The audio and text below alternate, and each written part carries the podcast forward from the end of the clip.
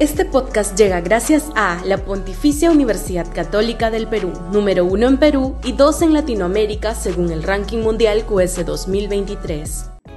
Este podcast llega gracias a Grupo Pragda. Desarrollamos negocios para crear flujo de efectivo y patrimonio para nuestros asociados.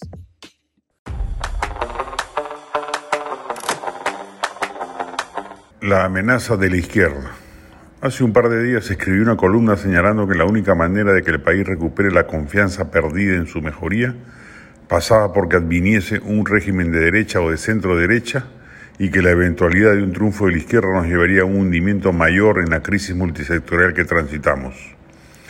Varios amigos de izquierda que mantengo desde hace décadas me llamaron a recriminarme mi sectarismo y a mostrarme decenas de ejemplos de administraciones de izquierda que habían logrado prosperidad y desarrollo para sus países muy puntualmente fue mentada la experiencia de la concertación en Chile. De hecho, sí es factible admitir que puede haber gobiernos de izquierda económicamente exitosos, pero en todos los casos que ello ha ocurrido ha sido porque han admitido previamente la vigencia de una economía de mercado, matizada en el caso de los gobiernos de izquierda por políticas institucionales y sociales más progresistas o liberales, pero que la mantenían como lecho rocoso. Eso, lamentablemente, no sucede en el Perú. Acá un sector de la izquierda fue evolucionando favorablemente cuando primero abandonaron las tesis revolucionarias referidas a la captura violenta del poder y reconocieron a la democracia como la única vía de ascenso al mismo. Ello aconteció hace ya décadas, pero ese, ese proceso político no ha venido acompañado de un proceso equivalente en lo económico, donde superviven posturas populistas o estatistas sin rubor ni empacho. Ni siquiera el sector moderado de la izquierda peruana admite políticas de mercado, por inversión privada, pro empresa, pro libertades económicas.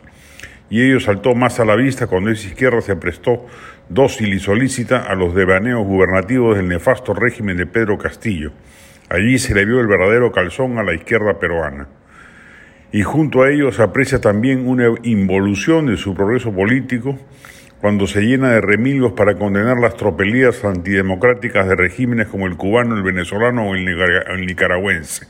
Se simbran hasta el paroxismo para no llamar a las dictaduras en esos países como lo que son, poniendo de manifiesto, y ese es el problema, que no le harían ascos a la eventualidad de seguir los mismos rumbos en el Perú de acceder al poder.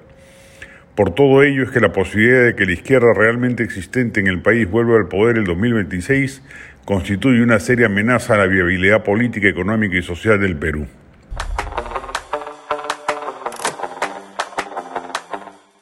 Este podcast llega gracias a la Pontificia Universidad Católica del Perú, número uno en Perú y dos en Latinoamérica según el ranking mundial QS 2023. Este podcast llega gracias a Grupo Pragda. Desarrollamos negocios para crear flujo de efectivo y patrimonio para nuestros asociados.